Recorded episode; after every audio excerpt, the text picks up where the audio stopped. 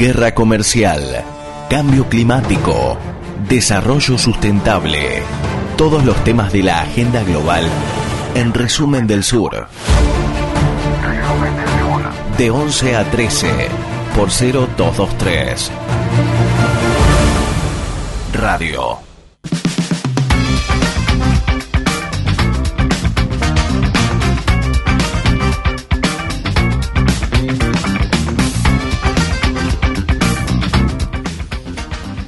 Las claves de la política exterior que viene dentro de lo que son los objetivos del gobierno argentino. Por ahí va a venir el debate y la charla de- del día de hoy.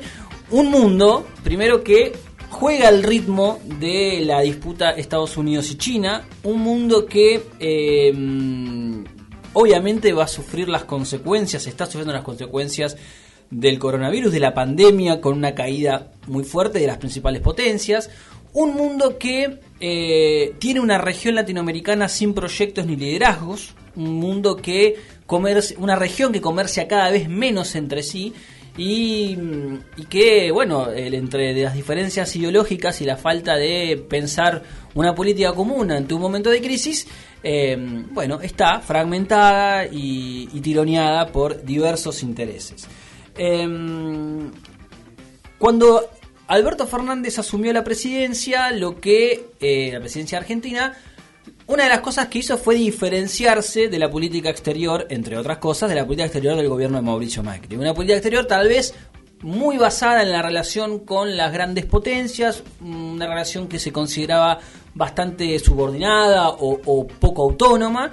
Eh, una política exterior que no priorizaba la región, una política exterior que, eh, bueno, eh, había tenido también un vínculo muy estrecho, por decirlo de alguna manera, con eh, los, el mercado de capitales, con el Fondo Monetario, con, bueno, este proceso de endeudamiento que el gobierno actual está empezando a desandar con sus diversas negociaciones.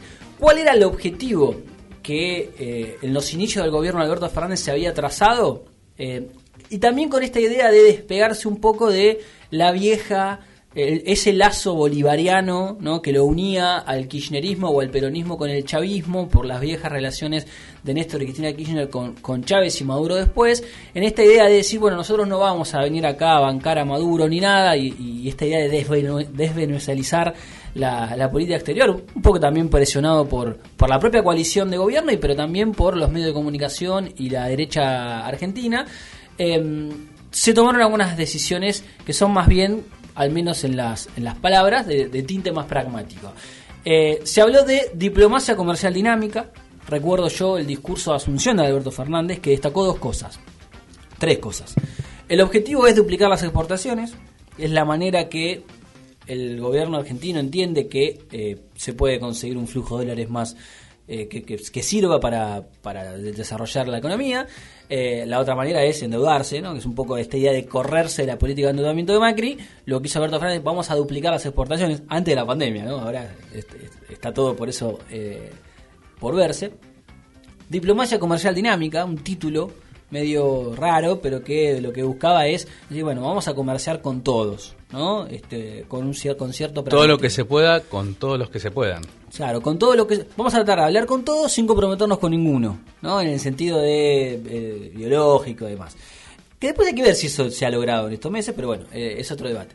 Eh, y algo que reivindica el gobierno argentino es que a partir de la asunción de Alberto Fernández, el Ministerio de Relaciones Exteriores y Culto es Ministerio de Relaciones Culto y Comercio Exterior. Digamos, se incorporó al área, el área, el área de comercio exterior que había, había sido sacada por el gobierno argentino anterior, por el gobierno de Macri, eh, a, la, a la esfera de prioridades del Ministerio de Relaciones El gobierno argentino lo había puesto todo bajo control de la Secretaría de Comercio. Exactamente. Había unificado comercio interior y comercio exterior. Exacto, exactamente. Antes, comercio exterior, eh, yo no recuerdo si pertenecía al a Cancillería o era eh, parte de Economía. Yo no- eso no lo recuerdo. Lo, lo cierto es que... em, Creo que en algún momento sí, Guillermo Moreno quiso tenerlo, En controlarlo. un momento eh, era parte de la Cancillería, creo que durante una etapa del kirchnerismo eso se, se cambió y fue parte todo de la, de la Secretaría de Comercio. O por lo menos Moreno tenía Sí. control sobre eso. Y después, bueno, se fue, se fue cambiando. Eh, en ese marco, bueno, en el medio, una pandemia, eh, la economía que cae, la economía mundial que cae, eh, las, variables económicas son mucho peor que la crisis del 2008 en términos, en términos de, caída de PBI en general. Y te encontrás con una situación, es decir, bueno, vamos a exportar, ¿a dónde vamos a exportar? Esa es la pregunta que se hace la Cancillería, que nos hacemos todos. Em, la Cancillería tiene una, una proyección eh, de los próximos, que en los próximos 10 años el mundo va a crecer 2.9% anual. ¿Sí? Son, vamos, hay, papers, hay PDF, hay gráficos que tienen la que tiene la Cancillería que está tratando de proyectar esa, esa, su política comercial de acá a 10 años. Eh, los países en desarrollo van a concentrar la mitad del consumo mundial. Ahí ya tenés una, una pista de decir, bueno, aumento de consumo, Argentina tiene que vender aquello que más consumo demanda, que son alimentos en general. Eh, el, bueno, representando hasta el 50% del comercio total frente al 40% del comercio eh, actual. ¿Cuál va a ser ese territorio que va a crecer, que va a tener mayor demanda de consumo? Asia. Eso es algo que nosotros venimos hablando hace cuánto. lo venimos analizando. Es el polo Asia-Pacífico, es la locomotora del mundo que viene. Exactamente. Y ese polo Asia-Pacífico es, digamos, el continente asiático, sobre todo el sudeste asiático, ¿sí? Australia, Japón, Filipinas, ¿sí? la India, China, por supuesto. Pero digamos, ese es el, eh, digamos, el centro de el mundo que viene. De hecho, CEPAL, en el informe que, publicaron esta semana, eh, ellos hablan de la resiliencia de Asia para afrontar esta crisis eh, mundial. Pero la pandemia, o sea, como la o sea, los números asiáticos de crecimiento de China, Filipinas, India, a pesar de, Vietnam, a pesar de la crisis, son o sea, increíbles. o sea, no caen, siguen creciendo. Uno después seguramente se hace el trazo fino y mira, ve que eh, hay bastante indolencia. No tienen, digamos, la misma preocupación por la eh, salud pública que quizás sí China, porque hizo una cuarentena súper eh, controlada y eliminó el virus, pero otros países son quizá un poco más indolentes que Occidente. totalmente. Bueno, la proyección que hace de Cancillería es que eh, Asia crecerá 5.2% promedio hasta 2022. Esto siempre hay, eh, son variables que hay que tomarlas, inclusive hay que por ahí pensarlas hacia abajo por, lo, por la consecuencia de la pandemia, digamos, pero ese es el promedio. Eh, y las importaciones serán las de mayor dinamismo a nivel global con 7.8% hasta 2024. Números que son muy raros en este, este, contexto. Muy raros, pero hay, hay algunas cosas que nosotros venimos charlando acá que tienen que ver con esas proyecciones que hace Cancillería. Mm. El crecimiento de la clase media india, el crecimiento de la clase media malaya, el crecimiento de la clase media vietnamita, el crecimiento de la clase media china. Bueno, acá mira este dato. La, mm, el aumento de la fuerza laboral es con 59 millones de personas hacia 2030. Eh, India obviamente es el, motor eh, y es el segundo mayor crecimiento global. Va a crecer la clase media eh, con, y, la, asociación directa es con mayor poder de compra al 2030. La clase media, según las proyecciones, crecerá 29%. Y estamos hablando, además de China y la India, hablamos de Camboya, Laos, Myanmar, que son los países con mayor crecimiento, mientras que Filipinas y Vietnam son los de mayor crecimiento económico. ¿No? Eh, y en estas últimas semanas ha habido, eh, Felipe Solá se ha reunido con el canciller, el embajador en, en el embajador de India en Argentina, con el embajador de Vietnam, como que medio silenciosamente, con una agenda que no es mainstream para nada, eh, se está tratando de reforzar un vínculo que el gobierno de Cristina Kirchner había comenzado a tejer y que el gobierno de Mauricio Macri empezó a ver al final de su gobierno, cuando Macri viajó a la India. Hay una continuidad, digamos, hay una continuidad porque uno puede pensar, dentro del funcionariado de Cancillería, todos están viendo textos. Dentro de todos los que están pensando eh, política exterior o están pensando el mundo de acá a 10 años, todos están viendo esto, con lo cual un país que exporta alimentos, o sea, lo tiene como perspectiva. ¿A quién le puede exportar alimentos? Y nosotros somos muy competitivos y hay ciertos grupos, ciertos grupos sociales en el sudeste asiático que van a demandar nuestros productos, o sea que nosotros tenemos que ser elásticos para poder responder a esa demanda. Después hay otra cosa que quizá la podemos dejar para adelante, porque el mundo que viene puede ser también un mundo eh, catastrófico, porque el crecimiento de las clases medias asiáticas de alguna manera descompensa un poco el equilibrio eh, global, hace que, eh, digamos, el extractivismo sea mayor sobre, sobre el mundo y que eh, la clase media china, así como la clase media india, de alguna manera lo que hacen es meterle mucha presión al mundo, a la explotación de recursos, a la producción industrial, etcétera. Con lo cual, este crecimiento del consumo de las clases medias asiáticas también nos va a traer aparejado en algún momento, esto a lo que venimos charlando con Mauricio, sobre la necesidad de sustentabilidad a largo plazo del planeta, algunos catástrofes, algunas catástrofes ambientales. Totalmente. Em, y acá lo que vemos también en todas estas proyecciones es que la base de la exportación, que se piensa, que se proyecta, es alimento, digamos, materia prima, ¿no? Digamos, es una reprimarización de sus de las exportaciones con una intención de que en el camino empezar también a eh, exportar eh, origen animal, digamos, bueno, la discusión de los cerdos. Es la discusión de los cerdos. Si somos inteligentes, eh, Argentina tiene mucho para exportar valor agregado acá, digamos, valor agregado sobre alimentos que producimos, o sea, no exportar trigo y soja en grano, sino exportar aceites, no exportar solamente productos agrarios simples, sino exportar carnes o derivados de carnes, un montón de cosas que, un montón de industrias que se derivan de nuestros recursos naturales. Poner el foco en la cuestión agroindustrial eh, es como la manera más rápida de proyectar exportaciones y a, la vez, en términos internos también, para empezar a tejer algunos vínculos heridos, ¿no? Eh, pero eso ya es más de política de consumo más doméstico.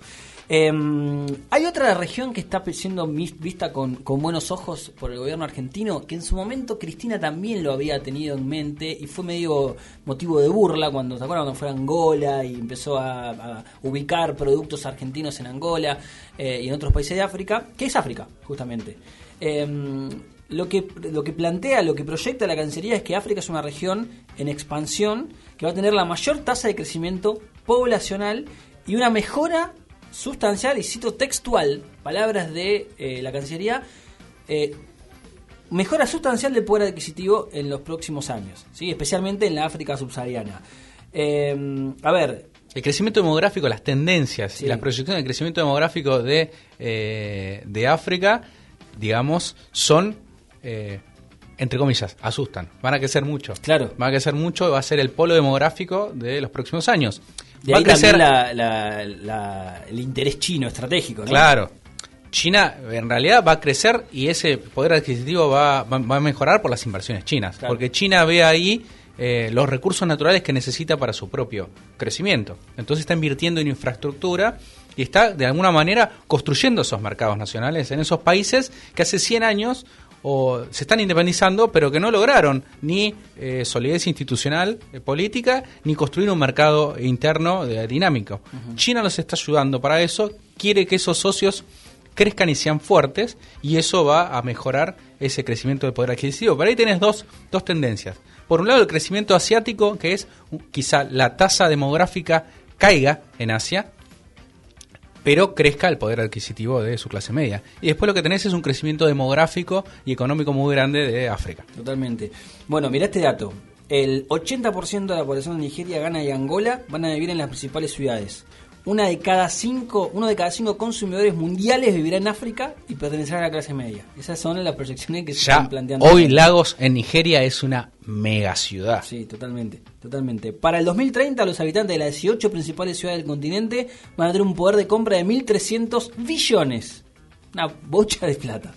Eh, bueno, el consumo va a crecer 45% en los próximos 10 años, 1.700 millones de africanos van a demandar alimentos, bebidas, medicamentos, servicios de salud, eh, y la demanda de alimentos y bebidas se estima en 740 billones de dólares.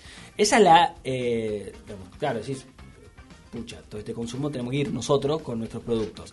Em, igualmente los vínculos comerciales entre África y Argentina no son muy altos, todo lo contrario. Entonces ahí hay una intención de, de reforzar. Son con Brasil, digamos. Cuando nosotros llegamos a Angola, en el 2013, ¿fue 2012? Brasil ya estaba hace 10 años vendiéndole, 10, 15 años vendiéndole cosas. Hay unos vínculos, Angola habla portugués y fueron las dos ex colonias eh, portuguesas. Hay vínculos mucho más históricos, también por la migración, eh, la población de ascendencia africana es mucho más grande en Brasil y en otros países de la región que en Argentina. Hay muchos más vínculos históricos con Brasil que con Argentina. Por eso es importante también eh, analizar algunas, por ejemplo, el eje sur-sur, que había pensado eh, Lula, que había pensado Néstor Kirchner, no era una cosa, un capricho ideológico, sino era justamente la, la mirada estratégica de pensar eh, hacia dónde, cómo, cómo podemos construir vínculos que tal vez están, no están siendo mirados con tanto detenimiento entre las grandes potencias, pero que pueden servirnos para el desarrollo, para la exportación, para el comercio. Lula en ese sentido, en la relación con África, la tenía, lo, tenía como prioridad. Ahora el gobierno Bolsonaro lo mantiene, pero lo porque no tiene opción, digamos. Claro, lo mantiene porque hay algo estructural que hace que lo mantenga. O sea, necesita continuar con ciertas, eh, con ciertas políticas comerciales que ya se construyeron. Ahora, esto es algo que quizá eh, también lo podemos sumar a la pandemia y a la guerra comercial entre Estados Unidos y China. Yo no sé si la globalización va a dejar de, existir, como ya hay algunos que plantean eh, tendencias desglobalizadoras, etcétera. Lo que sí se puede ver es que hay un movimiento en el mundo y que lo que están cambiando son los centros.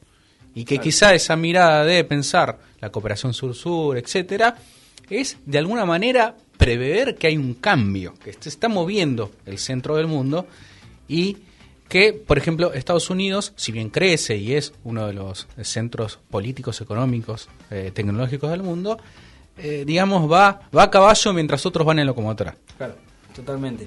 Em, bueno, obviamente que todo, todo este panorama internacional y, el, pensar la inserción internacional en este momento em, no puede omitirse la eh, situación de guerra comercial, política, espacial, tecnológica, de todos los tipos entre China y los Estados Unidos y lo que venimos analizando nosotros de eh, esta nueva guerra fría que va a tener en América Latina un escenario muy eh, picante, vamos a decir. En algún momento va a haber un tironeo bastante fuerte. Estados Unidos está queriendo eh, aferrarse sobre, lo que es su zona de influencia.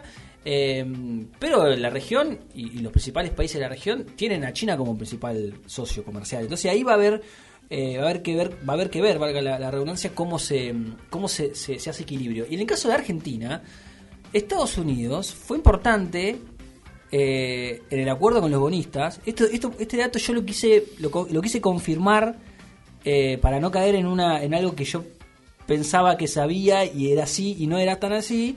Digo, hice dos preguntas a gente de Cancillería. ¿El, rol de Estados Unidos para el acuerdo con los bonistas fue tan importante como, como, como se dice? Sí. Fue muy importante el apoyo de Estados Unidos, o al menos el no veto, ¿no? Y lo mismo se espera, la expectativa argentina, para las negociaciones que comienzan en septiembre con el Fondo Monetario Internacional. Con lo cual, pensar una política anti-norteamericana, una retórica media este, eh, antiimperialista y demás, hoy es un tiro, no en un pie, no dos pies. Entonces, eh, con esto no significa que haya que subordinarse a la estrategia de los Estados Unidos, porque de hecho, Argentina no lo está haciendo y hay un dato que se dio ahora en estas Estamos peleándole la presidencia del BID. Exactamente, ese es un dato, ese es un dato fundamental porque Argentina, Unión Europea, México y ahora Chile también y, Costa Rica y Costa Rica. Japón, tiene voto dentro del BID. Bueno, eh, se oponen a que haya un presidente estadounidense como, como lo que pretende hacer Donald Trump. Entonces, pero Trump ya tiene los votos, me parece ahí. No lo sé. Sí. No lo sé, no lo sé. Está el poroteo. Trump tiene el 30% de los votos del BID. Y con el 30% suma a América Central y ya llega al 50%. América Latina tiene 48, pero la eh, Unión Europea tiene el 10. Claro, pero la Unión Europea tiene el 10, pero Estados Unidos tiene el 30 y tiene a Brasil. Sí, a Colombia. Hoy tiene a Chile. No, Chile no, Chile ya dijo que no. Bueno, ayer se confirmó que Chile va, a... Eso es algo bueno para nosotros. pero tiene a Brasil, tiene a Colombia y tiene a América Central. Mm. Hay que ver el voto de Perú. Yo creo que la, decisión de Chile puede llegar a abrir un camino de... Eh, Chile tuvo un presidente del BID. por eso, eh, que... Perú y que otros países que hoy son, son parte de la esfera de relaciones de los Estados Unidos... La vieja Alianza Pacífica. Exactamente, me parece que ahí puede haber una, una fractura. Brasil y Colombia ya tienen el voto con las dos manos a, por eso digo, es el 30, Brasil, Colombia y América Central, eh, con eso Donald Trump ya dice, bueno, acá yo Igual. Lo que podríamos hacer es estirarla hasta el año que viene. Bueno, eso iba. Lo importante es que el, no solamente hay consensos para que el presidente siga siendo latinoamericano, sino para postergar las elecciones. Postergar las elecciones puede ser la mejor jugada. Sí, hoy, hoy pareciera que, va por ese lado. Pero bueno, eh, a, lo que voy es, hacer un fino equilibrio y no pelearse con Estados Unidos no significa subordinarse a cada una de sus, de sus pretensiones en América Latina. Y un poco eso es lo que pretende hacer el gobierno, de, el gobierno argentino. Eh, porque además eh, insisto, un, un veto de, de Estados Unidos en la negociación con el fondo puede llegar a ser un, un problema muy grave para... Porque Estados Unidos maneja el fondo. Exactamente, exactamente.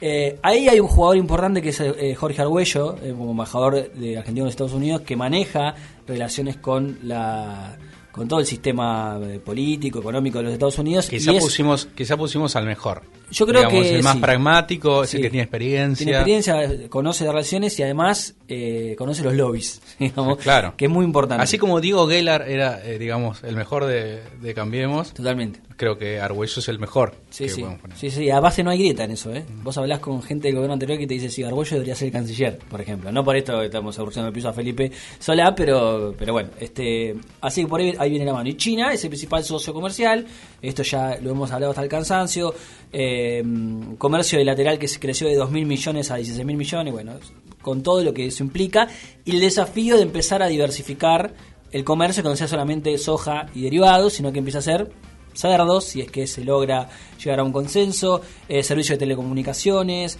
eh, tecnología digital aplicada a la agricultura, bueno, una serie de cosas que están en, la- en la- en la- en el interés del gobierno argentino y que habrá que ver eh, qué margen le da China ¿no? para poder avanzar en ese, en ese sentido. Eh, Yo estoy muy confiado con la... En realidad estoy muy confiado y sorprendido con la capacidad de sellar acuerdos o principios de acuerdos comerciales que está teniendo Cancillería en estos seis meses. O sea, Sí. me sorprende, me sorprende la, eh, la velocidad y el trabajo casi a destajo que está teniendo la Cancillería. O sea, la cantidad... Eh, no recuerdo en el gobierno, en el anterior gobierno, en el gobierno de Mauricio Macri, eh, esta cantidad de principios de acuerdo. en un momento donde la agenda estaba en otro lado, ¿no? También, Claro. entonces es- eso, eso llama más la atención. Bien. Recuerdo lo de los limones, lo de la Sí. Unión Europea, pero... Sí, al- en el tramo final por ahí se intentó dar eh, muestra de, de- de principios de acuerdo con, con algunos sectores, lo del EFTA, ¿no? Y todo eso. Bueno, eh, este es más o menos el panorama. eh, por ejemplo, también hay, un interés de, revincularse con la Unión Europea. Ahí la relación es más también basada en lo, agroindustrial. Estados Unidos y Unión Europea representan el 20% de las exportaciones eh, argentinas. Eh, y, bueno, y eso es algo por supuesto que no, no pretenden, pretenden reforzar. Eh, como para ir entrando en las conclusiones, entonces, ¿qué es lo que ve el gobierno o por dónde se para el gobierno para proyectar esto? Población en crecimiento con menor eh, dinamismo pero concentrada en grandes urbes, expansión a mayor ritmo de una creciente clase media en países emergentes, recién decíamos Asia, eh, África, eh, en conjunto con una población con mayor poder adquisitivo, que va a consumir más.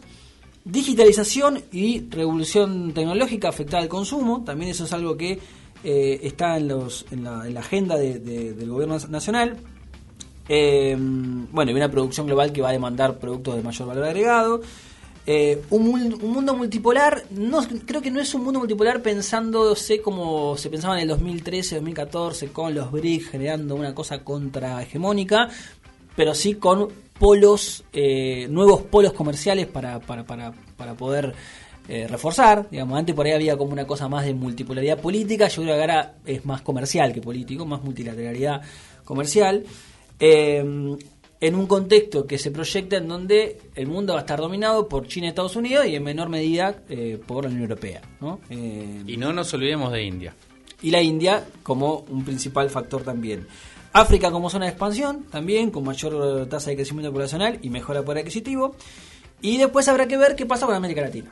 Que ahí tenés una situación eh, de mayores divisiones, no hay hoy, hoy el, comercio interregional no es algo que pasa por la pandemia, sino que ya viene pasando, conversamos menos entre nosotros, eh, y eso es un problema porque mm, miramos las oportunidades para afuera eh, y exportamos materia prima, entonces eso, eso puede llegar a generar un problema. Yo creo que igualmente eh, puede llegar a, a reconfigurarse, especialmente la relación con Brasil. En el caso de Brasil, por ejemplo, eh, Hamilton Mourao habló esta semana y dijo y habló bien del gobierno argentino, de la relación con, con Alberto Fernández. Me parece que ahí Es que hay, puede llegar a ser... eh, digamos, la integración eh, económica y la integración política eh, de, de Sudamérica es una decisión política, porque si uno piensa cómo se, y recuerda cómo se construyó la Unión Europea y cómo se construyeron grandes estados integrando eh, territorios, siempre hay una gran dosis de decisión política. Sí, claro. Por ejemplo, en algún momento el Banco del Sur, o sea, fue pensado como un instrumento para garantizar qué cosa? Infraestructura, porque el gran problema de la falta de integración es infraestructura. Es más, digamos... Lo, pensó también Fernando Enrique Cardoso en el 99, ¿no? Pero es más, digamos, que es menos costoso mandar un barco a, China que mandar un barco a Perú o mandar eh, algo a Perú. Con lo cual, sin infraestructura y sin, digamos, ciertas herramientas que te permitan, te apalanquen esa inversión en infraestructura, la integración no es posible, con lo cual la integración tiene una gran dosis de decisión política. Sí, y en esa decisión política, en, en el caso de Brasil, como para ir cerrando, eh, me parece que como se define la interna del gobierno brasileño, ya despejada la posibilidad de un impeachment y con un Bolsonaro que está un poquito más eh, holgado en, alguno, en algún aspecto, digamos, sin posibilidad de, una renuncia, obviamente. Eh, me parece que como se define la interna, vamos a saber si tenemos mayores, eh, un Brasil más preocupado por la integración o un Brasil menos preocupado por la integración. La, el informe de las Fuerzas Armadas que, discutíamos hace dos semanas acá muestra que hay unas Fuerzas Armadas que como política de Estado piensan a la región desde la integración. Fuerzas Armadas, no gobierno, no, no Ministerio de Economía, digamos. Entonces ese es un punto donde hay ciertas divisiones. Y esta semana lo que dijo eh, lo que dijo Mourado y lo que la decisión de Brasil de sumarse al Banco de, Asiático de Inversiones en Infraestructura también muestra un cambio de una política mucho más dura de un sector del bolsonarismo, ¿no? Eh, el Banco Asiático puede quizá eh, servirnos para invertir en infraestructura pero es quizá también la puerta a un nuevo mundo, en el sentido de que hay un competidor con el Banco Mundial. Y el Banco Mundial se pensó como una herramienta global, no como una herramienta regional. Totalmente. Bueno, el mundo eh, que viene, la integración, la política exterior, muchos desafíos ante un mundo que está eh, muy complicado, pero me parece que está bueno hacer un mapa completo, ¿no? Digamos, para dónde va, eh, para dónde se va el proceso y, y qué oportunidades puede aprovechar eh, Argentina en ese sentido. Y lo más importante me parece sostenerla en el tiempo. ¿no? Para tener una política exterior. Políticas de Estado. Exactamente, políticas de Estado eh, que se puedan sostener más allá de las, de las coyunturas.